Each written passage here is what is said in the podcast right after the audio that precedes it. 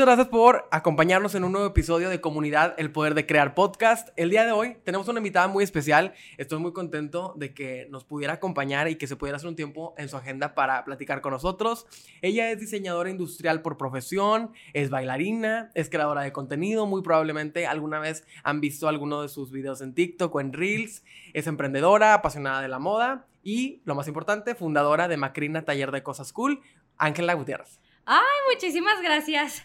¿Cómo no sonreír con esa descripción que te aventaste de mí? Estoy súper feliz de estar aquí. Muchísimas gracias por invitarme. No, muchas gracias eh, a ti por acompañarnos y, por ser parte de, de, nuestra comunidad de creadores. Como te platicaba, pues en este podcast estamos tratando de abrir un espacio para que todos los que se dedican a algo creativo puedan identificarse e inspirarse de historias, anécdotas que nos han pasado, algunos de los que ya estamos trabajando y y que pues todos podamos seguir aprendiendo y creciendo a través de esto.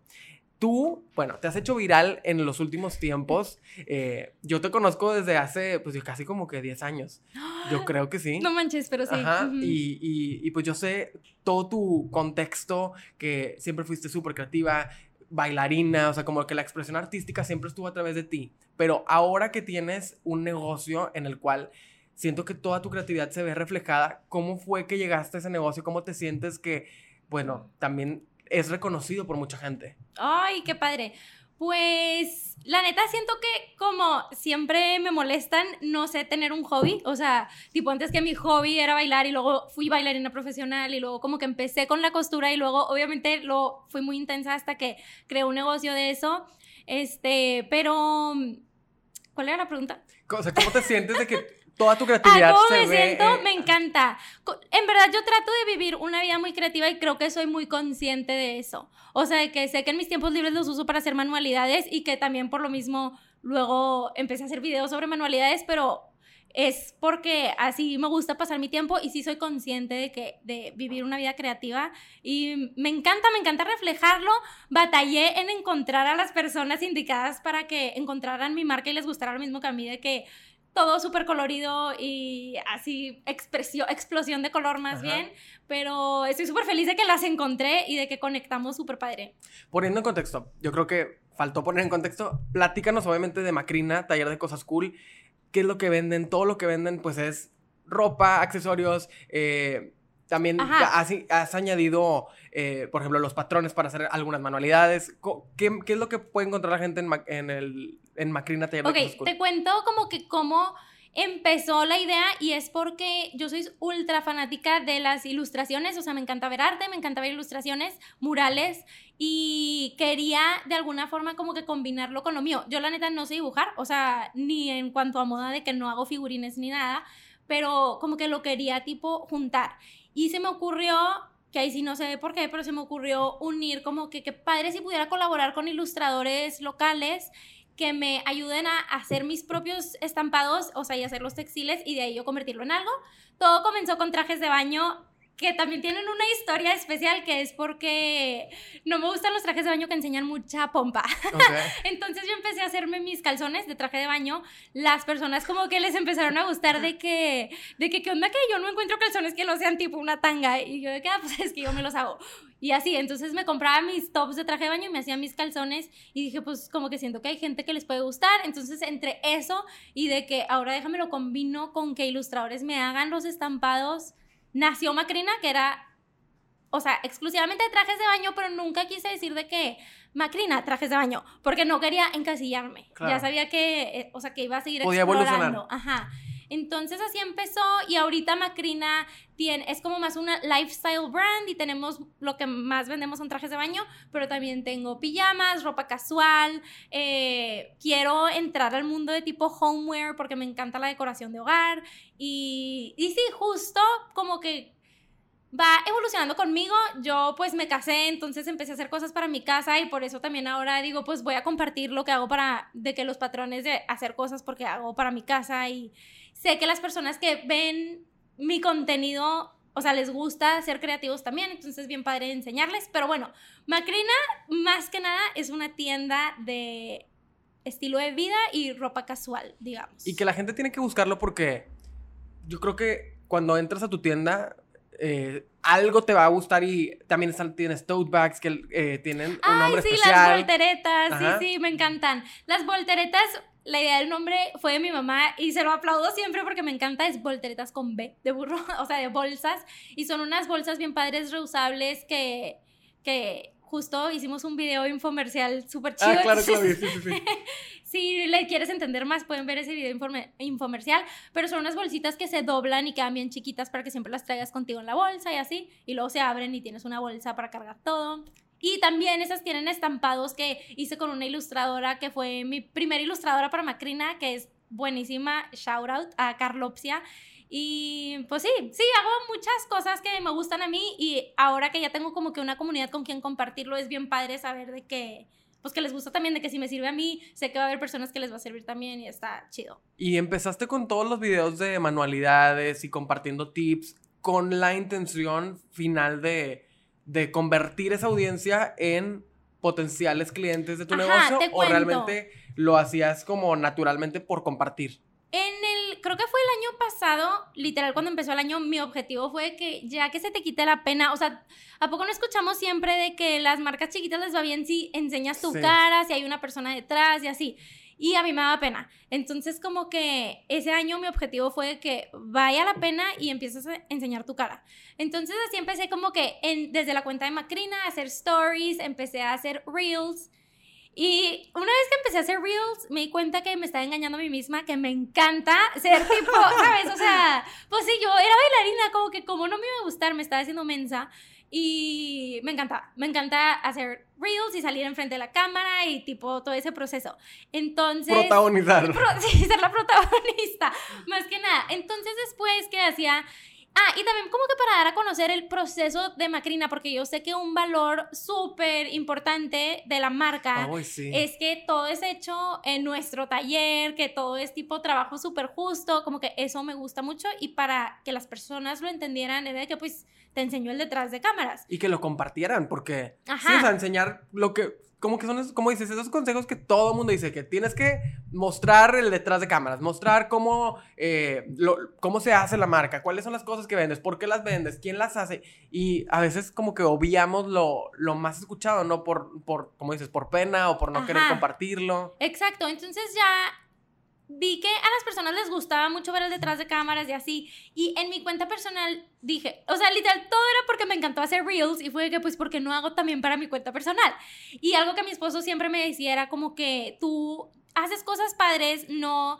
Tiene una frase que es document, don't create, de que no tienes que inventarte cosas nuevas, simplemente graba lo que ya estás haciendo, que era lo que se me olvidaba, grabarme.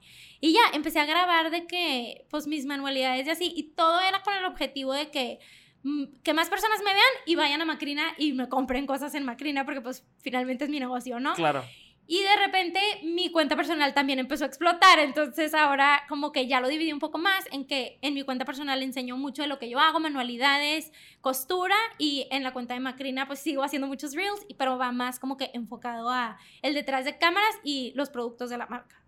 Y ya en ese momento hubo, hubo un, un, hubo un como antes y después, ¿no? Porque tu crecimiento fue rapidísimo. Sí, en Macrina ya llevaba un buen rato, como te digo, me quité de que este año, ¿sabes? O sea, me puse el objetivo del, del año, empecé a hacer mucho contenido, en verdad estaba de que un reel diario, o sea, yo voy a subir o un reel o un TikTok diario, obviamente no lo cumplía, pero como que teniendo esa meta, pues haces, ¿sabes? O sea, haces más de los que harías si no tuvieras la meta de uno diario. Claro. Entonces estaba así hasta que saqué un producto que se llama el top mágico, que es un top de traje claro. de baño que es No, yo soy, yo soy fiel seguidor, o sea, claro que yo escucho todo y de que el top mágico que le da la vuelta y tiene otro color. Sí, y- sí. y un lado tiene estampado y el otro tiene, ¿sabes? No soy, no soy tu mercado, pero Pero qué Pero padre lo que veo lo todo. veas. Súper. Bueno, saqué el top mágico y cuando lo hice, yo sola me impacté. O sea, lo hice como que de muestra, me lo puse y corrí tipo con mi mamá y mi hermana de que vean esto. De que me quedó increíble, no lo puedo creer, qué padre, porque no había visualizado todo el potencial que tenía ese top.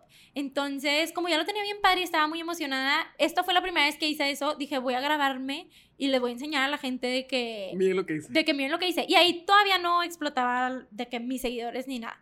Y con eso como que empezó a llegar mucha gente y todo el mundo de que ya lo quiero, ya lo quiero. Y yo de que, de que espérenme, o sea, ni siquiera, ¿sabes? Fue mi muestra. Y yo de que no, tengo que arreglarle algunas cosas. Así lo hice lo más rápido que pude porque sentía como que... La presión. La presión de que...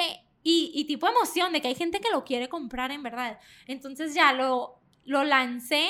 Fue mi lanzamiento más exitoso so far y X, o sea, estaba con eso y luego hice un video que ahí sí fue el que me marcó el antes y después. O sea, ya de por sí había sido mi lanzamiento más exitoso, pero luego hice un video enseñando simplemente que miren todas las formas que lo puedes poner y ese sí súper viral. Antes y después de mi vida de que hasta, ok, diré números, de 7 mil seguidores que tenía, me fui a 117 mil con ese video.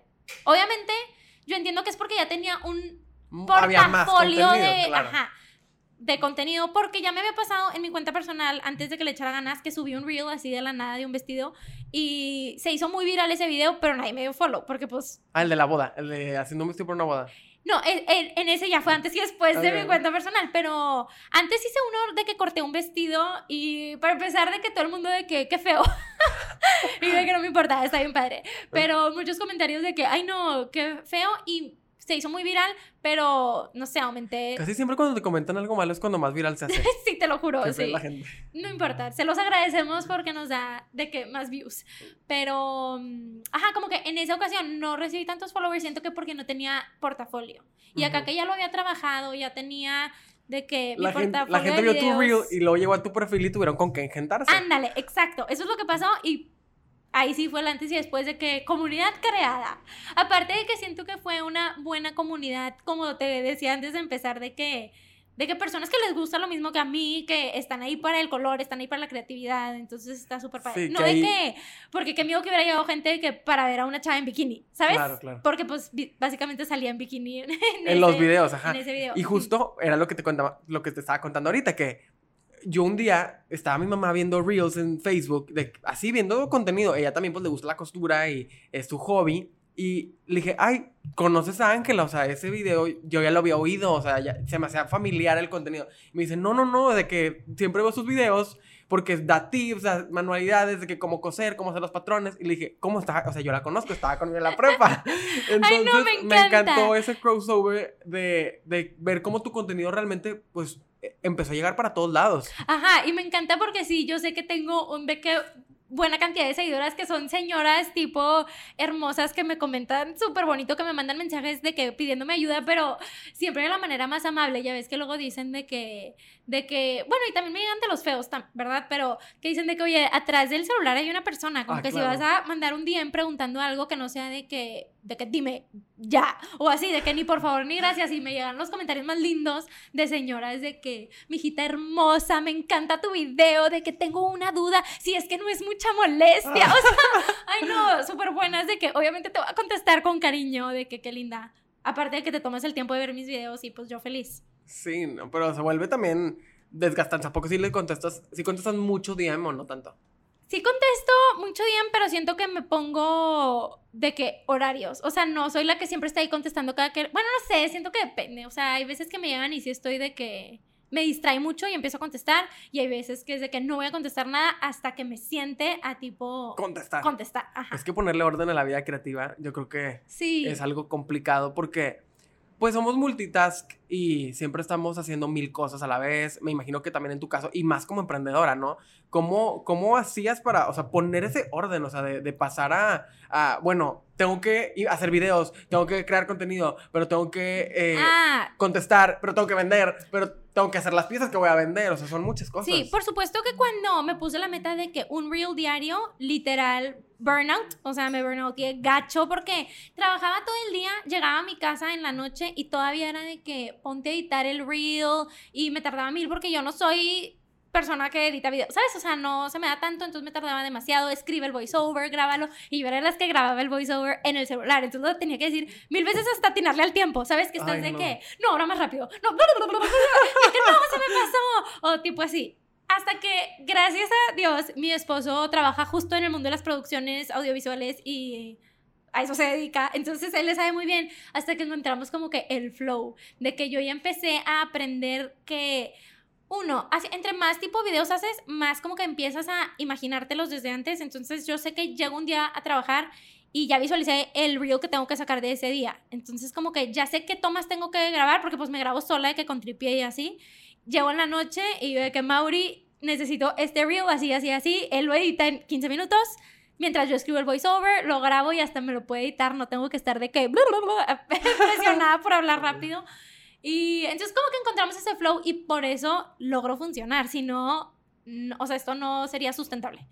En verdad. Sí, no, porque... Sostenible es la palabra. sostenible. Porque, pues también, o sea, el reto del emprendedor creativo, pues son muchos. O sea, creo que en lo que llevamos de la plática, pues has mencionado como muchas eh, habilidades que has desarrollado al momento de hacer un, de una, de una actividad artística un trabajo, ¿verdad? Quiero como también cambiar el decir, y estuve a punto de decir, de hacer un hobby, un, un trabajo, porque no es un hobby, la verdad es que es un, una actividad a la que tú le has dedicado mucho tiempo, a la, cual tú, tú, le has entregado eh, estudios, eh, que ahorita vamos a justamente hablar de eso, a lo cual tú te has empeñado para ser bueno en esta área, ¿no? Y ahora, bueno, se convierte en un negocio y los retos vienen muchísimo, ¿no? Eh, como que siento que cuando estudias diseño, eh, eres algo, de, no sé, productor musical, compositor, como que te enfocas tanto en esa área que luego quieres hacer un negocio y dices, oye, pero yo no sé nada de negocios. Ah, claro, claro, y yo tipo jamás tomé una clase de finanzas o una clase, no, sí, o sea, verdaderamente las habilidades, es bien padre ser emprendedor porque aprendes muchísimo y te pones todas las gorras de todos los trabajos del mundo. Justo. Platicaba con una amiga que trabaja en una grande empresa y me contaba de su trabajo y yo cómo, o sea, su trabajo hace cuenta que es algo de social media, pero ya nada más le toca tipo dar el visto bueno, haz de cuenta. Y hay alguien más que hace los gráficos y alguien más que hace tipo el video y ella da los vistos buenos. Y yo, o sea, tu trabajo es tipo una partecita de lo que yo hago en mi día, que es tipo todo. Yo soy la que hace los gráficos, yo soy la que hace el video y aparte soy tipo la que pone el precio, la que arregla las finanzas, la que hizo la página web, que eso sí es de mis orgullos más grandes porque me siento hacker. Ya sé que no para los hackers reales, pero porque hice la página web desde cero. O sea, como que todas esas habilidades desde que no, tipo, qué padre haberlas aprendido todas. Una persona que quiere emprender tipo, suerte, ánimo, es lo único que puedes decir de que, porque tienes que aprender de demasiados ámbitos y carreras. Qué padre, por ejemplo, a mí me ha tocado la suerte de tener amigos que me ayuden, tipo un amigo que seguro tú también conoces, Eddie Elizondo, que es un financiero súper crack, vino a mi casa a darnos una clase a mi esposo y a mí porque desde que empezó a crecer mucho Macrina, ya fue que le dije a mi esposo de que necesito que me ayudes en administración porque también no tengo tiempo para ponerme No alcanzan las horas del día. Ajá, no alcanzan las horas del día, entonces me ayuda a administrar y súper bueno, mi amigo vino a enseñarnos de que, bueno, las grandes empresas así tienen sus Exceles porque yo jamás llevé una clase Excel en la carrera, o sea, mis Exceles son muy bonitos, eso sí, porque les pongo colores, pero de que no les sabía, ¿sabes? Entonces, qué padre apoyarnos así de amigos que nos puedan ayudar con ese tipo de cosas. Y yo creo que más que el mensaje, más allá de, de oye, son muchas cosas y como más, más allá de abrumar, yo creo que es un, oye, sí se puede. Eh, creo que el tener un propósito muy claro, que en tu caso así fue, o sea, que siempre tuviste muy, ahorita vamos a hablar de, de, tu trayecto y de tu, de tu transición de, bueno, diseñador industrial, pero apasionada por la moda, pero bailarina, o sea, siempre supiste que esa era tu área, ese era tu, tu campo en el que te, te, te movías tranquilamente y con comodidad y, y con habilidad también decir, bueno, ahí va la oportunidad de hacer un negocio, quiero que sea un negocio de esto. O sea, como que ese propósito, pues fue lo que te dio todas las armas para decir, no me importa, voy a arriesgarlo y voy a, tengo que aprender web, pues aprendo web. Tengo que aprender finanzas porque el negocio está creciendo, pues aprendo. O sea, creo que más allá de eso, de, de abrumar, es decir, sí se puede. Y aquí está el ejemplo. Sí, ¿no? Pues sí, sí, sí se puede. Y lo que estaba pensando también es que, tipo, tener un negocio en el que, aparte, tú tienes que construir el producto, también es tipo todo un, ay, no sé, como un trabajo en sí, como que piensas de que, que, que, no estoy de que echándoles que son menos a los negocios que compran y venden, por ejemplo, pero sí es toda una carga bien grande de que aparte tienes que crear tu producto, entonces aprender a hacer eso, porque yo también no me lancé hasta que no me sentí 100% lista de que mi producto es bueno, compite contra las grandes marcas de ahí afuera y puedo, ¿sabes? O sea... Sí qué miedo que alguien te diga de que, o sea, que alguien te compré algo y se le deshaga o esté chafo o así. Entonces. Sí, pues evaluando también el potencial que tenías para, para, para tener un éxito en el mercado, ¿no? Como dices, creo que son también como muchas habilidades que, que, van a lo mejor dentro de tu personalidad. ¿Cómo eras de chiquito? O sea, ¿cómo fue que siempre, siempre fuiste artista, siempre fuiste eh, eh, enfocada en, el arte o fue algo que fue desarrollándose conforme ibas creciendo? Mm, pues siempre fui bailarina, o sea, la verdad nunca pensé que iba a ser otra cosa que no fuera una bailarina de chiquita, siempre fui bailarina muy disciplinada en eso. Y la neta, yo solo estudié diseño industrial porque principalmente quería estudiar teatro musical y esa como que no era una opción aquí. Y luego dije, pues bueno, eh, quiero entrar al TEC porque hay, hay buen programa de baile, están las comedias musicales, entonces por eso estudié diseño industrial en el TEC. Ya medio que traía la chispa de moda, pero siento que apenas estaba como que encontrándome, pero siento que mínimo sí traía mucho lo de la expresión artística, igual que en la danza, pero te digo, jamás fui de pintar ni nada, que siento que las personas a lo mejor lo ven muy de que, ah, moda, vas a hacer figurines y no sé, o sea, o incluso en diseño, de que, y sí, en diseño en la carrera llevé muchas clases de dibujo en las que le eché muchas ganas y no creo que nunca me hice la mejor, pero, pero pues sí, creo que eso es lo que traía. Y muy bien, durante la carrera ya descubrí de que, no, la moda, que siempre fue algo que me gustó y yo no me di cuenta creo que hasta prepa, bueno, pues claro, porque en prepa ya te empiezas a vestir, no con uniforme de colegio, ¿verdad? Te empiezas a vestir en tu ropa y yo no me daba cuenta que a las personas se les hacía que yo me vestía diferente, como que para mí era lo más normal, pero siempre era de que, sí, tú eres hipster, y de que, achis, ah, por, no sé, nunca me di cuenta. Entonces siento que, o sea, lo traía, pero yo no sabía. Y en carrera también, siempre me pasaba de que, claro, tú tienes un estilo muy definido. Y yo de que, pero ¿cuál es mi estilo? Como que no me daba cuenta. Y ya, siento que hasta ahorita no me doy cuenta, nada más es porque me preguntan mucho personas que quieren de que ayúdame, tipo, hacer que vestirme o así, de que dame tips. Y yo, qué chin, o sea, no sé qué decirte, siento que es algo que yo simplemente Así fue natural. Me dio mucha risa la palabra hipster. No me acordaba de esa palabra. sí, sí. Pero sí, o sea, como que era a lo mejor algo que iba contigo y así era como lo expresabas. O sea, era lo que funcionaba para ti y la gente lo empezó a notar. Ajá, y hasta que ya fui como que un poco más grande me lo empezaron a decir y yo de que, ah, mira, pues parece que tengo eso. A y luego, estudiando diseño industrial, al ser una carrera que a lo mejor no era tu top uno de carrera que ibas a estudiar, lo padeciste, además del dibujo, todas las otras, porque en diseño industrial pues ven muchísimas más cosas, además de lo creativo, ¿no? La neta, me encantó como carrera, no me arrepiento nada sí, después pensaba, ¿y si estudiaba moda y así? Pero no, me encantó. Creo que desarrolló, es más, hasta para el patronaje, porque a mí me encanta muchísimo patronar, que es de las partes como que, que a la gente a lo mejor se les hace más tediosos de la moda y costura. Sé que el diseño industrial preparó mi cerebro para poder imaginarme los patrones y que me sal... Como que yo fui muy rápida en agarrarle la onda a los patrones y sé que es porque el diseño industrial me preparó. Entonces, me gustó muchísimo y al mismo tiempo, en vez de irme, ya ves, de que, no sé, un intercambio o así, yo decidí, sí, irme para estudiar moda, porque fue cuando ya como que me di cuenta que no, si es la Eso moda. Es lo que quiero hacer. Ajá. Y estudié dos veranos en Parsons, en Nueva York, que siento que es tipo el place to be para estudiar moda. Me encantó. O sea, y ahí ya me di cuenta de que esto es definitivamente lo mío. Y aunque personas me decían de que cómo, porque el TEC no te revalidaba Ah, o sea, tú te fuiste por tu cuenta, o sea, para estudiar no, no, no había intercambio de materias. Sí, no había. Yo me fui por mi cuenta y todo era de que, ¿cómo se estás haciendo materias de más? Y yo de que, pues, sí, pero qué padre, porque es de moda y me encantó finalmente la experiencia. Vivir en Nueva York yo me sentía soñada, ¿verdad? Sí, recuerdo tus posts en Instagram buscando murales. ¡Ay, este, sí! Que bueno, no nada más era en Nueva York, ¿no? Buscabas murales siempre Sí, busco en todo el mundo, pero como que en la de Nueva York, creo que fue la primera vez y junté millones de murales, sí. ¡Hala! Sí, me acuerdo que en ese momento tu feed de Instagram era 100% murales. Y pues eso decía mucho también de, de, de esa personalidad creativa en la que siempre por todas estabas buscando alguna expresión visual, algo que llamara la atención. Entonces pasas de diseño industrial a apasionarte por la moda.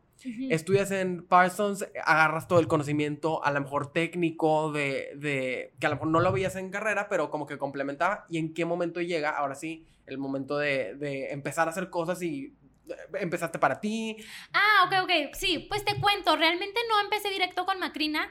Cuando ya empecé a adentrarme muchísimo en el mundo de la costura, ya me había ido a Parsons, se me hace, eh, como yo seguía bailando, en algún momento una maestra fue de que necesito unos vestuarios y pues tú los vas a hacer. Y yo de que, ah, y así, o sea, de la noche a la mañana me convertí en vestuarista, ¿sabes? Y empecé a hacer vestuarios y ese negocio creció muchísimo. Y eso fue mientras yo seguía estudiando hacía muchos vestuarios, o sea, para el jam que nosotros salíamos, empecé a hacer muchos vestuarios para el jam de la prepa tech, muchos para el tech, para academias de baile, para competencias y así. Entonces, mi negocio de vestuarios fue realmente en donde yo... Inició todo. Ajá, en donde yo realmente emprendí como diseñadora de modas y a producir muchísimo. Me dio, yo creo que el callo más grande de tipo producciones masivas y tipo rápido y yo sola con mi mamá que me ayudaba y así. Entonces estuvo bien padre. ¿Eh, poco hacías todo, todo, todo? Sí. Sí. Porque si me imagino para un festival de baile que haces, no sé, un vestuario, pero tienes que hacer 10 o 12 del mismo. Ah, claro, grupos y todo. Aprendí muchísimo porque también los vestuarios son bien precisos, de que le tiene que quedar perfecto a cada niña y pues todas tienen cuerpos diferentes y todo. No es como que chico, mediano y grande, es de que tómale medidas, que le quede perfecto, ajustalo. Todo es muy minucioso y aprendí, o sea, sí, pues me dio mucho callo para hacer buena y después de los años yo ya sabía de que, o sea, en verdad ya me siento, yo creo que si veo una niña ya sé de que lo voy a hacer así y lo va a quedar perfecto. O sea, como que me dio esa habilidad muy intenso de practicar, como que luego las personas que quieren coser no entienden que la práctica lo es todo y tienes que practicar y practicar y practicar hasta seguir practicando más. Ay, pero qué padre, me gusta mucho esta historia porque siento que todo se acomodó perfectamente, o sea, hilando las ideas que estás diciendo, bueno, eras bailarina, luego te invitan a, descubres la, el diseño, la, la moda, estudias, luego por el baile te invitan a practicar, practicas muchísimo y aparte pues empiezas a emprender al mismo tiempo. O sea, siento como que todas los, las piezas de tu rompecabezas se acomodaron muy bien. Sí, fíjate, y como que yo nunca lo busqué. O sea, yo nunca me promocionaba como que yo hago vestuarios ni nada y me llegaban muchísimos. O sea, es súper reciente que ya dejé de hacer vestuarios. He seguido haciendo vestuarios hasta de que ahorita, que ya como que por fin sentí de que puedo decir que no a los vestuarios y enfocarme en Macrina, que realmente es mi sueño. Y siempre, y bueno, y ya después de los vestuarios, cómo llegó ese sueño, o sea, en qué momento lo, lo, lo maquilaste en tu cabeza, decir, ay, quiero un taller que, bueno, empezaste con trajes de baño, ahorita lo decías, pero ¿en qué momento nació esa idea? La verdad es que siempre me gustaron los vestuarios, pero al final casi nunca diseñaba yo, porque finalmente viene la maestra para decirte, quiero un vestuario así. Y luego había cosas que a mí se me hacían horribles y me daba coraje, que, ay, estoy haciendo vestuarios bien feos, que pues, qué padre, porque los van a usar y las niñas van a ser felices y todo va a salir bien, pero como que yo no podía poner tanto de mi cuchara, entonces ahí era cuando me frustraba y yo decía, no, yo quiero hacer lo que yo quiero hacer, o sea, y diseñar lo que a mí me gusta. Entonces como que de ahí inició. Ahí empezó. Y luego ya, eventualmente eh, empezaste como a colaborar con los eh, ilustradores, llegaron los, los eh, trajes de baño y ahorita pues ya es el, el negocio que, que tienen muchos diferentes productos, tienes diferentes mercancía eh, de diferentes tipos y eh, ya en este punto de, de, Macrina, ¿qué es lo que seguiría para Macrina? O sea, ¿qué, ¿qué, qué, es lo que no has explorado y te gustaría explorar? ¿Qué te gustaría tener? Pues justo Macrina ha funcionado con un como modelo de negocio que se llama Made to Order, que quiere decir que me lo pides, lo hago y luego te lo mando. Entonces me tardo unos días en de que fabricarlo para ti. Que me encanta porque es un sistema como súper amigable con el medio ambiente y es bien bonito saber que la prenda te la hicimos para ti, que tú la pediste. Pero eso como que al mismo tiempo nos, como que, ¿cómo se dice? Nos limita un poco en de que poder mandar cosas rápido o de que crecer, finalmente siento que también ya empiezo a conocer a mis clientes, ya sé qué les gusta, ya sé cuánto se vende más o menos. Entonces, a lo que quiero empezar a migrar un poco es a outsourcing, o sea, que no tenga que ser yo, porque ahorita sigo siendo yo la que está detrás de la máquina, que me encanta, me encanta estar detrás de la máquina, pero sí quiero como que crecer un poco la producción. Y como me ha encantado este modelo de que mi taller es bebé y sé todos los pedidos que entran y como que tengo mucho control, estoy buscando que quien me produzca vaya con ese estilo. O sea, jamás sería de que déjame lo pido a China y no me importan las condiciones de trabajo mientras sea bien barato y yo gano mucho. Eso no, o sea, eso no va ni con Macrina ni conmigo. Entonces, gracias a Dios, como que ya he encontrado a esos eh, partners que está súper bien que tienen talleres pequeños de maquila súper justa y que justo ya me están este, ayudando a lo que viene nuevo para Macrina, que va a estar fregón y que sé que sin esas, como que, sin esa ayuda no lo podría lograr yo sola. No, y qué bueno que lo dices, porque yo como espectador, yo pensaba que maquilabas. Sí. yo pensaba que maquilabas porque dije, wow, o sea, la cantidad de pedidos que debe recibir, ¿cómo le hace? O sea, no hay manera. No hay manera en que, no sé, que, hagas todo, pero qué padre que lo, que lo platicas. O sea, para, todo saber que tú estás literal detrás de Macrina. Y es porque tengo toda la práctica del mundo en ser una cosedora express como era en los vestuarios realmente. Y digo, tengo algo de ayuda también, pero está bien padre como que este nuevo paso en el que me puedo dedicar un poco más a vender y a un poco más a, no sé, a otro lado que no sea la confección del producto. Sí, claro, y pues a ser fundadora de tu marca, o sea, de, de ver muchas otras áreas, como lo ha sido crear contenido, como lo ha sido... Eh, visibilizar los productos y escuchar a la audiencia y ver qué más puedes hacer. O sea, eso es un trabajo que, es necesario separado de la operación del negocio. Exacto. Entonces, irlo descubriendo. Parte de, lo que quería platicar contigo también fue, bueno, uno de los, eh, los que te seguimos, y yo creo que mucha más gente lo vio en, redes sociales, eh, este video de tu boda, ah. que era, fue un, como un, festival, básicamente. ¿Cómo fue que, que llevaron la creatividad hasta el día de su boda? Ay, qué padre que me preguntes eso. Es de que mi tema favorito, literal, me encanta hablar de mi boda. Pienso en ella diario. O sea, así fue el mejor día de mi vida. Y pues mira, o sea, Mauri y yo ya llevábamos 10 años de novios, entonces imagínate cuántas bodas fuimos en, esa, en esos 10 años y como que en todas las bodas ya sabíamos qué nos gustaba y cómo nuestra boda iba a ser diferente. O sea, al final siempre era de que no, nuestra boda va a ser diferente. Y yo por algún motivo toda mi vida dije desde chiquita que mi boda iba a ser una feria. O sea, yo visualizaba una feria con enchiladas y tipo una rueda de la fortuna. Eso me imaginaba. Y pues ya llegó el momento de empezar a planear la boda y se me ocurrió, como Mauri es músico, tiene su grupo y tenemos muchos amigos músicos que tocan y cantan y todo bien padre, dije, pues, ¿por qué no? Se parece a lo de la feria, pero lo hacemos como festival de música y así podemos traer a nuestros amigos a que canten, ponemos la rueda de la fortuna, que es lo que más quiero, y solo no hago enchiladas porque a Mauri no le gustan tanto, pero de que nos encantaba la idea de poner food trucks y justo eso fue, fue un show, armar la boda me encantó que justo la planeamos entre, bueno, obviamente con nuestras wedding planners que se la rifaron, pero mucho sí fue Mauri y yo como que sentir que no había límites y, y, sí, como que seguir explorando nuestra creatividad y pensar de que, pero ¿cómo puede estar más padre? Y creamos, o sea, trajimos, bueno, te voy a contar una anécdota de eso. Ya teníamos el lugar donde iba a ser la boda, que queríamos desde el principio al aire libre. Y luego, la wedding planner nos ayudó a conseguir la rueda de la fortuna, que era mi sueño que haya una rueda de la fortuna. La consiguió. Y el lugar en donde iba a ser fue que no pueden meter juegos mecánicos. Y nosotros de que, ¿cómo? Y ya nos dice la wedding planner de que, oigan, ya lo intenté. Ella yo creo que pensando de que, pues, me van a decir de que, pues, ni modo, sin rueda. Y los dos fue que, pues, a buscar otro lugar. O sea, de que ni modo.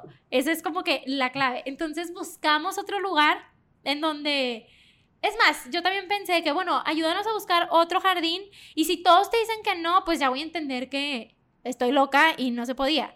Y ya llegamos a esa junta y nos dijo de que, oigan, todos menos un lugar, me dijo de que por favor quieran la boda aquí, de que les encanta la idea, que, padres se mueren porque su boda sea en ese lugar. Y yo de que, ah, pues perfecto, o sea, sí se puede. Ajá. Y ya, cambiamos de lugar y fue mágico y tuvimos una rueda de la fortuna, tuvimos un carrusel. y todo demasiado colorido y divertido, literal. Ay, qué padre. Siento que me, me gustó mucho eso que dijiste de, de, de no tener límites al momento de inventar o pensar en algo, porque yo creo que esa es la clave de la creatividad.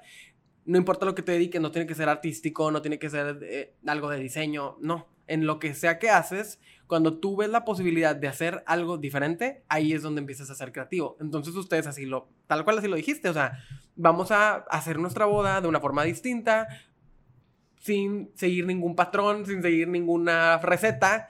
como nosotros queremos, con los elementos que nosotros queremos, y eso fue lo que eh, trajeron de resultado, Ajá. Lo que Mauri como que siempre me decía era de que yo no quiero hacer cosas porque así se hace. Por ejemplo, Ah, algo sí. bien, un detalle bien menso, pero en las invitaciones de boda siempre ponen de que señor Max, bla, bla, bla, bla, bla, y señora. Y yo decía, no, yo quiero que diga... Los tipo, dos nombres. Los dos nombres, de que Ángela y Mauri. O sea, así quería que fueran las invitaciones para repartir de que, o sea, para ti, de que no sé quién, no sé, Ajá. así quería. Y nuestras mamás de que, ¿cómo? ¿Qué? ¿Por qué así no se hace? Y de que, pero, o sea, ¿cuál es la razón por la que no se puede hacer así? ¿En qué impacta además? Ajá, entonces claro que repartimos las invitaciones y todavía mi mamá me dice que hay amigas suyas que le dicen de que tengo guardada mi invitación porque nunca me habían puesto mi nombre en la invitación. Y yo de que, qué cosa tan, o sea, qué detalle tan pequeño que nada más era de que, nada más por pensar tipo, no quiero hacerlo porque así se hace siempre. O sea, puedes sí. encontrar algo y, y sí, fue súper mínimo, pero qué bonito detalle que para la señora sea de que ¡ah! me incluyeron a mí también. Pues claro, Ujú. 100%. O sea, es algo, como dices, muy significativo y entiendo el... No, no, no, no me puedo poner en su lugar, pero... Porque no, lo- no he estado ahí, pero me imagino lo que pudiera sentir una tía o una mamá de, wow, o sea, nunca habían puesto mi nombre y, y por fin alguien lo puso. Como Ajá, que... y en vez de sentir de que, ay no, ¿qué les pasa? O sea, ¿cómo no pusieron al señor don quién sabe quién? sí, sí. ¿Sabes? O sea, Son reglas que existen solo porque sí, que no, no tienen mucho sentido y que las fueron rompiendo para, para llegar a, a- a esa boda que muchos que no conocías, a lo mejor por los videos en TikTok, empezaron a comentarte y a decir, wow, qué padre. Ajá, y siento que todo nada más por preguntarte de que, pero ¿por qué siempre es así? Pues no, yo lo quiero hacer diferente a mi manera y qué padre que logramos hacer como que un evento súper auténtico a nosotros, que creo que por eso es que a las personas les gustó tanto, de que nos vimos muy reflejados en los colores que me encantan, en la música que es súper de Mauri y estuvo, ay, pues ¿qué te puedo decir? O sea, literal, el mejor día de mi vida. Ay, qué padre. Y, y yo sé que esos, esos momentos pues son únicos y que pues se van grabando en tu historia. Como creadora de contenido, ¿qué otras anécdotas divertidas te han pasado con tus seguidores? O sea, algo que tú hayas dicho, wow, no me esperaba para nada esto, eh, no esperaba esta respuesta o un mensaje, algo que te haya encantado, que te haya pasado.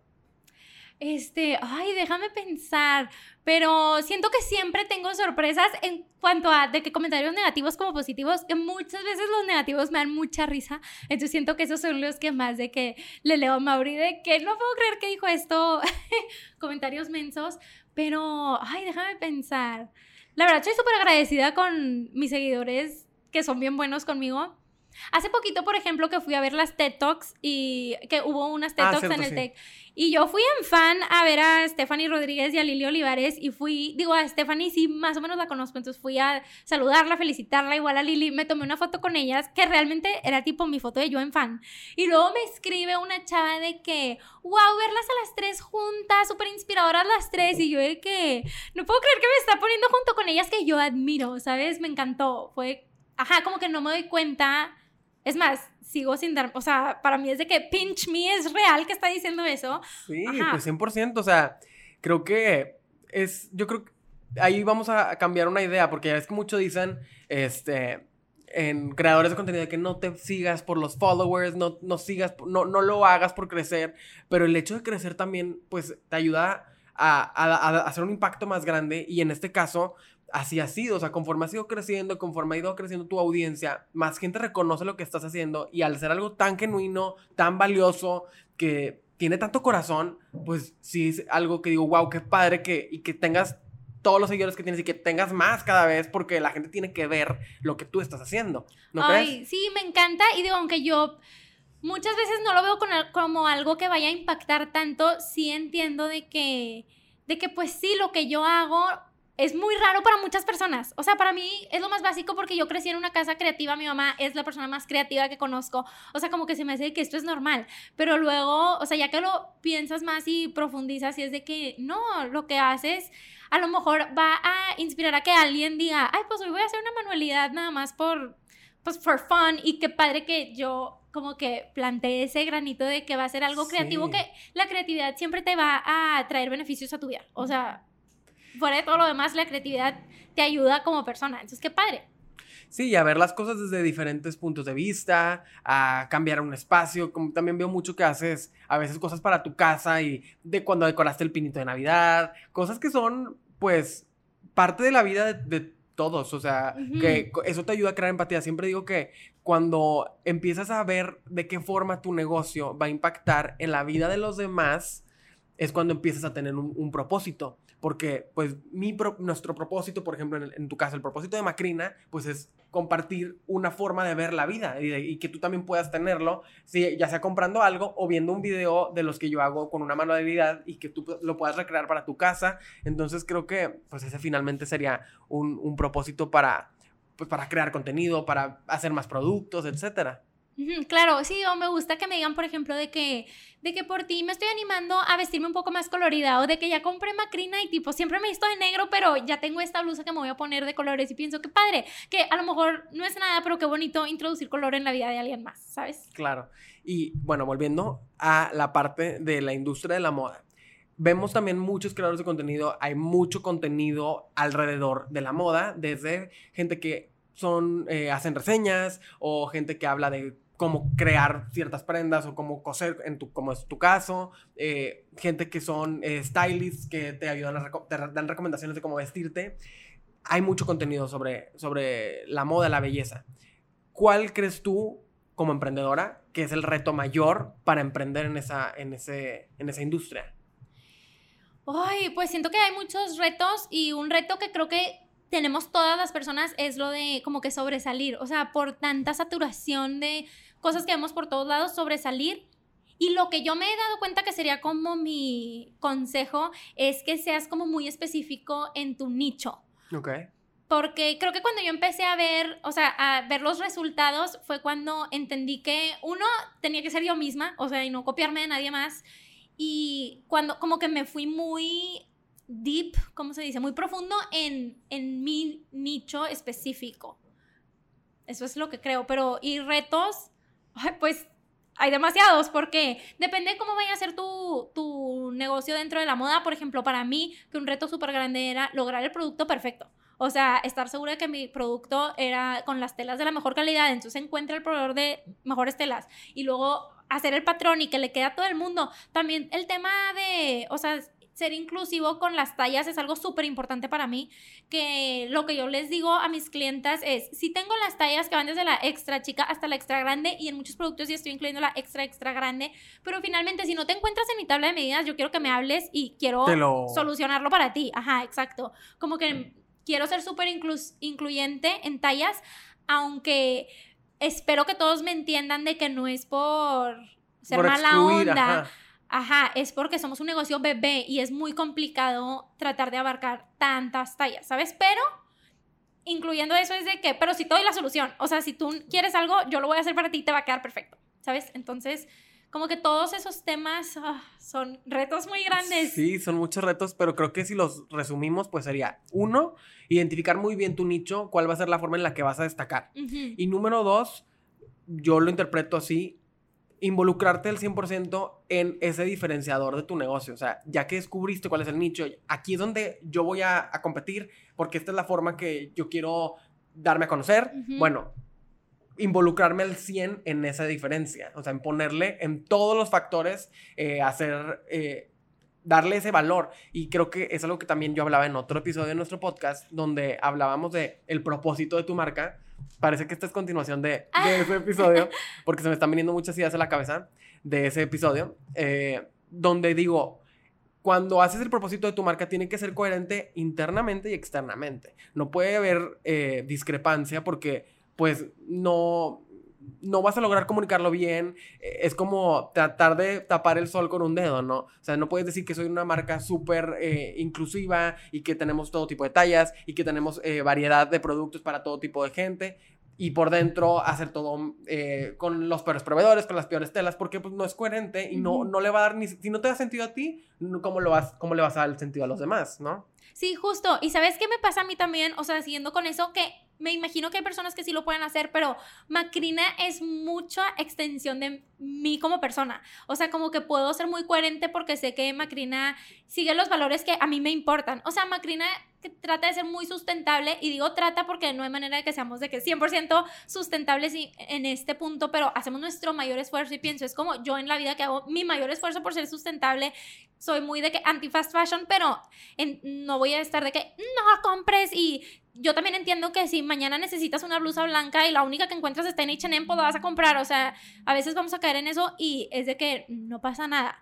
Todos todos podemos tener como que esos momentos y seguir, pero tratar de ser lo más como que coherente y me sirve que Macrina y yo como persona estamos tratando lo mismo, ¿sabes? Sí, pues creo que eso también es muy importante, o sea, como lo dices que es un reflejo de todas las cosas en las que tú crees, piensas, haces y eso también pues le da mucha autenticidad a tu negocio. Entonces yo creo que lo hemos hablado muchísimo en el podcast, pero los que no conocen Macrina tienen que conocerlo para que vean todo lo que Digo, yo que no, no he comprado nada de Macrina. Pero próximamente, próximamente. Esperemos, esperemos, claro que sí. Eh, ah, te digo próximamente porque ya vamos a empezar con la línea de hombres. Por eso te digo que ya, ya va a estar no, 100%, listo para ti. 100%. A mí me encanta todo lo que haces. Eh, todos tus videos, todo el contenido que eh, generas, los tutoriales, hasta los videos de voy a hacer un, vestido para, para, para, la boda, tengo 24 horas. Yo sí en, en, en follower viendo que a ver cómo le va a hacer, cuánto se va a tardar. O sea, yo soy fan. Entonces, la gente creo que vale mucho la pena que vean también todo lo que estás haciendo y que pues obviamente pasen a comprar en Macrina porque pues hay productos de todo tipo, ¿no? Sí, qué padre. Me encanta justo a las personas que hace poquito te contaré esa anécdota, que un patrón, que fue mi primer patrón digital que, que lancé y era algo súper accesible y así, y como que me empezaron a llegar mensajes de que, porque lo vendes, de que debería de ser regalado, y hice un video justo para como que ese tema, como que para explicarlo y decir de que yo sé que muchas personas me apoyan comprando Macrina y verdaderamente lo mejor que pueden hacer para mí, qué padre, y yo feliz de hacerles todos sus productos de Macrina, pero qué padre las personas que no quieren un traje de baño nuevo o que no viven en México y se les dificulta, aunque sí tenemos envío a todo el mundo, pero pues hay envíos muy caros. Em, qué padre que puedas apoyar de diferentes maneras con productos digitales. Y después de ese video, hubo personas que me dijeron de que de que yo fui de esas que dije que, ay, no, no, no quiero, que codo. Y de que, pero ya me metí, te lo voy a comprar. Como que sí entiendo que es tu trabajo, que padre que nos puedes compartir tanto, que es lo que me gusta hacer, compartirles. Pero al final sigo de que necesito que sea sostenible. O sea, yo también tengo que poder comer de esto. Y feliz de la vida hago muchos videos y que padre que me puedan apoyar con Macrina, comprando esos patrones, y pues ya veremos de qué más maneras. 100% y no, y yo vi ese video que hiciste y estoy de acuerdo contigo, o sea, eh, al final también, pues es una forma de, de, involucrar a la gente a que sean parte de tu comunidad. Creo que eso es algo que a veces no se dice de crear comunidades en redes sociales, que, oye, la comunidad tiene que ser sostenible. Este, tenemos que apoyarnos, así como yo hago videos y ustedes participan y, los ven y les gusta y todo, pues necesitamos también que su participación sea, sea de ambos lados, porque si no, no es una comunidad. Ajá, exacto. Entonces, qué, qué importante e, ese, ese, ese video que hiciste y esas acciones que estás haciendo, porque poco a poco pues vamos cambiando esa, esa idea de, del creador digital también, porque pues hay, hay muchos artículos ya se habla de cómo los creadores de contenido se convierten también en emprendedores a partir de las audiencias que tienen. Entonces esto es algo que más o menos como que cabe en ese tema, ¿no? Decir que, oye, a partir de la audiencia que he generado por compartir mi estilo de vida, por compartir lo que yo hago, pues también vamos abriendo oportunidades que eventualmente pues son potenciales negocios que, que tienen mucho espacio y sobre todo en México que Ay, me siento que estoy dando una clase. No, no, pero, no, pero justo. Pero que justo en México la industria creativa de la MIPIME, de las pequeñas empresas, es de las eh, industrias que tienen mayor potencial. Entonces, pues hay que empezar también nosotros como población, como país, como audiencia, empezar a ver esos potenciales para participar en ellos, ¿no? Sí, y aunque como creador de contenido tú no tengas tu negocio que emprendiste, o sea, el crear contenido es un trabajo de tiempo completo en sí mismo. Entonces, qué padre que los consumidores, o sea, nuestros usuarios, los que ven nuestros videos, también entiendan de que qué padre poder apoyar. Y la verdad, ese video que hice tuvo súper buen feedback y me encantó de que qué bueno que todos estamos en la misma página y nada más les estoy dando mi punto de vista de que, de que qué padre que nos apoyemos entre todos. Yo feliz de apoyarlos y que me apoyen ellos a mí también. Excelente. Oye, bueno, ¿y en dónde quedó entonces el baile? ¿Ya fue algo que quedó 100% como un hobby, ya pasó, porque yo me acuerdo que tú eras bailarina, como dijiste, profesional, alto rendimiento, o sea, Ángela era la chief del, del, dance team, o sea, yo lo recuerdo muy bien. Sí, pues finalmente fui maestra de danza también muchos años y se unía a que hacía vestuarios, me sentía muy adentro de la, de la industria todavía, pero ya quedó en el pasado. Me encanta bailar en bodas, eso sí te puedo decir. pero sí, eh, me gusta bailar, pero ya nada más de hobby. A lo mejor ese ya se convirtió en mi hobby, que ya no es negocio. Sí, pero a la vez también está padre que, que sea un hobby, ¿no? Porque como como hemos ido conectando los puntos, pues sí, la expresión artística fue lo que te dio la habilidad y la habilidad te dio la práctica y la práctica te dio el potencial de un negocio y pues es un círculo, o sea, creo que esto es un, muy buen testimonio de cómo también a través del arte, a través de la música, a través del baile, pueden encontrarse, eh, descubrirse otras habilidades que potencialmente pues se van haciendo carreras, o sea, como para también los que escuchan, que vean, que vean esa oportunidad ahí, o sea, oye, no nada más estás bailando en un show de tu escuela porque, por, pues porque está padre, sino porque verdaderamente te nace, estás desarrollando habilidades. Creo que es como una cultura que también no se ve mucho, o sea, como que la gente lo ve como, ay, entretenimiento para los niños, ¿no? Ajá, sí, digo, claro que yo siempre fui súper intensa y me dio el baile una disciplina bien cañona y me encantó. Y después cuando ya era maestra de baile, yo pensaba, valió la pena, porque pues finalmente fue un trabajo por muchos años para mí. Claro. Y ahorita pues ya lo dejé, pero me encanta bailar y creo que sí me sirve para tipo mis reels y mis ah, claro. bailando.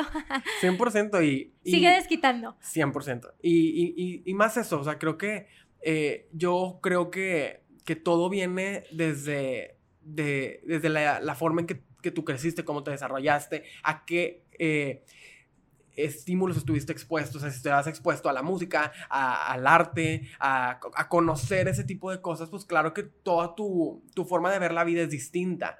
Entonces, pues también esta yo creo que es una muy buena invitación para todos a, exponerse a esas cosas, o sea, no limitarse y no creer de, oye, yo no puedo porque yo no soy artístico, no va conmigo, yo no, yo no canto, no bailo, no hago música, oye, ¿qué tienes? O sea, tú puedes también apreciarlo y exponer todos tus sentidos a ver ese tipo de cosas. Claro, y una frase que nunca se me va a olvidar de una maestra de creatividad de la carrera que fue, la creatividad no es que unos nacieron con creatividad y unos no, la creatividad se practica, es tipo como hacer ejercicio y entre más practiques la creatividad, más creativo vas a ser. Entonces, si esas personas que no se sienten creativos, por eso me gusta lo que hago también, de que no, o sea, intenta hacer una manualidad y vas a ver que después, o sea, vas a ir pensando en cosas nuevas y es, o sea, aunque no tengas un trabajo creativo, como decías hace rato, la creatividad te sirve muchísimo. 100%. En todas las áreas. No importa, medicina, ingeniería, eh, lo que tú quieras, arquitectura, negocios. En todos lados puedes ser creativo y yo creo que esa es una idea que me encanta y que hay que compartirla cada vez más.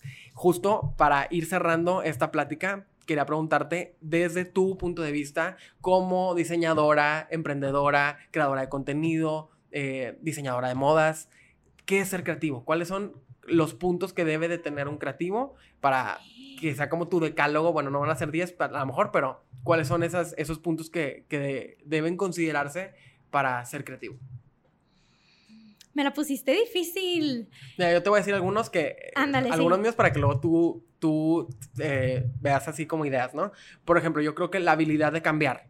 Porque siempre las cosas están cambiando, cambian las herramientas, cambian, eh, no sé, los softwares y pues tienes que tener esa flexibilidad de estar abierto al cambio. Eso yo creo que es una habilidad de ser creativo. Otra para mí es la expresión artística, tener la habilidad de expresarnos, de, de no sé, de apreciar el arte, el dibujo, aunque no seas específicamente eh, dentro de esa disciplina, pero bueno, yo lo, de ahí vienen como mis, mis intenciones para crear algo más, esa es otra habilidad y así alguna eh, Iba a decir que siento que tiene que ver con lo de cambiar, pero de qué habilidad de cuestionar. Okay. Como te decía con lo de la boda, que nada más de que por cuestionar te van saliendo ideas nuevas. Entonces, como que cuestionar para ir encontrando nuevas formas. Y tiene que ver también con como que ser flexible.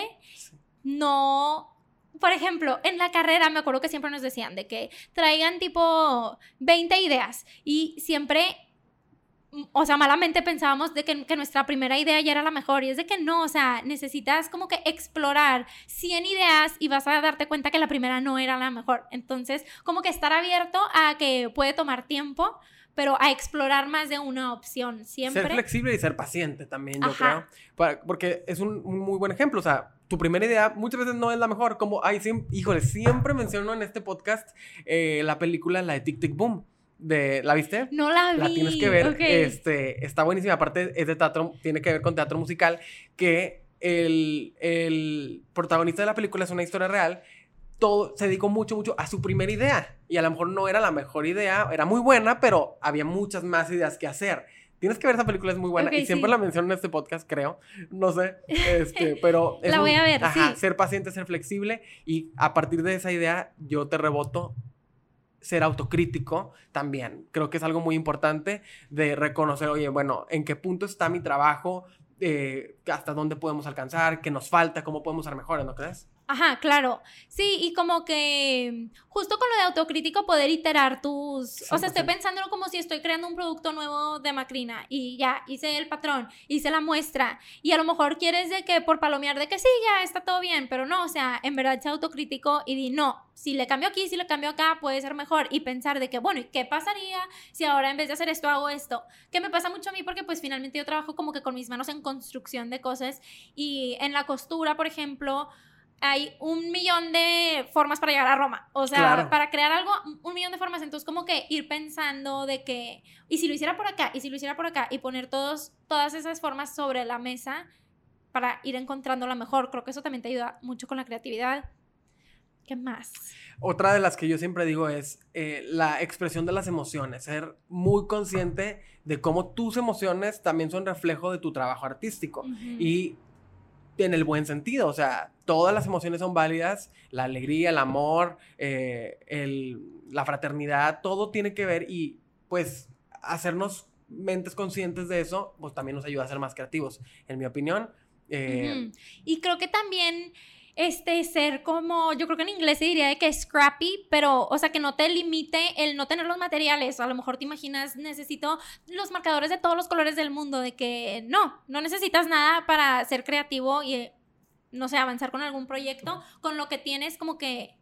O sea, finalmente ponerte esas barreras de que no lo tengo todo, ahora solucionalo, es donde va a entrar muchísimo tu creatividad. 100%, que creo que no, no me acuerdo 100%, pero hay una, un, como un tema de negocios que se trata de eso, de hacerlo con el mínimo indispensable. ¿Qué es lo mínimo indispensable que necesitas para poder hacer esta idea? Empieza con eso. No te esperes a tener todos los elementos, todos los factores, porque pues nunca, va a llegar. Exactamente. Ay, pues bueno, estoy muy contento de haber escuchado toda tu historia, de haber platicado contigo en este podcast. Eh, gracias por ser parte de nuestra comunidad de creadores. Gracias por ser parte del poder de crear. Por favor, dinos tus redes para los que no conocen tu trabajo que puedan ir a ver todo lo que estás haciendo. Ay, muchísimas gracias, me encantó platicar contigo, reconectar después de tanto tiempo. Qué emoción y qué padre también lo que estás haciendo de unir a creativos y como dirían de que en TikTok zero gatekeeping, o sea, compartir todo lo que conocemos con los demás. Yo soy súper de esa filosofía de compartir. Si me preguntan algo que a lo mejor yo hasta me tardé en encontrar que sea de que te lo comparto. O sea, no quiero ser celosa de lo que yo sé, que padre poderlo compartir así como tú lo haces. Entonces, mil gracias por este espacio. Y sí, te comparto mis redes. A Macrina pueden encontrar como en Instagram y en TikTok como Macrina Taller, macrinataller.com para comprar y para ver todos los detalles de todo lo que tenemos. Y mis redes son Ángela GTZ, como Gutiérrez abreviado, GTZ. No, pues muchísimas gracias, gracias por ser parte del Poder de Crear. Bienvenida a nuestra comunidad de creadores y pues nos quedamos con esta plática, nos quedamos con tu historia, tu trayectoria y nos escuchamos en el próximo episodio. Gracias.